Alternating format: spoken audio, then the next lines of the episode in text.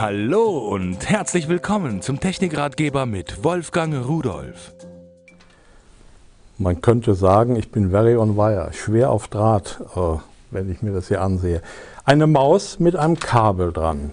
Ich bevorzuge eigentlich Funkmäuse, aber ich kenne genauso gut Kollegen, die sagen, nee, ich will keine Funkmaus, ich will eine richtige, ehrliche Maus mit Kabel. Also habe ich mir mal angesehen, was es da gibt. Gibt es ja noch so etwas, eine USB-Maus, die wird einfach eingesteckt und Windows erkennt sie quasi sofort.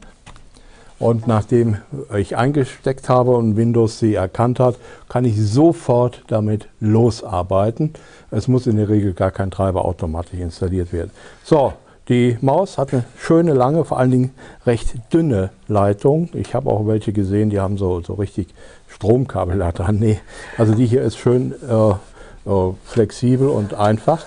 Könnte vielleicht noch ein bisschen flexibler sein, wenn ich das so sehe. Aber gut, man macht ja nicht so große Wege. Und da die Maus eine gute Auflösung hat und eine schöne Handauflage hat, äh, kann man es wahrscheinlich auch so ganz gut bedienen. Sie hat fünf Tasten.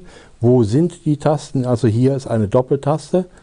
So, dann haben wir hier die ganz normalen Maustasten. Das Scrollrad und das ist gleichzeitig natürlich auch eine Taste. So, und äh, diese Tasten an der Seite, die sind hier für Vor- und Rückwärtsblättern belegt. Da kann ich also dann durch meinen äh, Browser einfach zurückgehen und so weiter. Also eine Maus mit Kabel für alle die, die keine Funkmaus haben wollen. Und der Vorteil ist dabei natürlich, die braucht auch keine Batterie, die man irgendwann erneuern muss, sondern die wird direkt aus dem Rechner versorgt.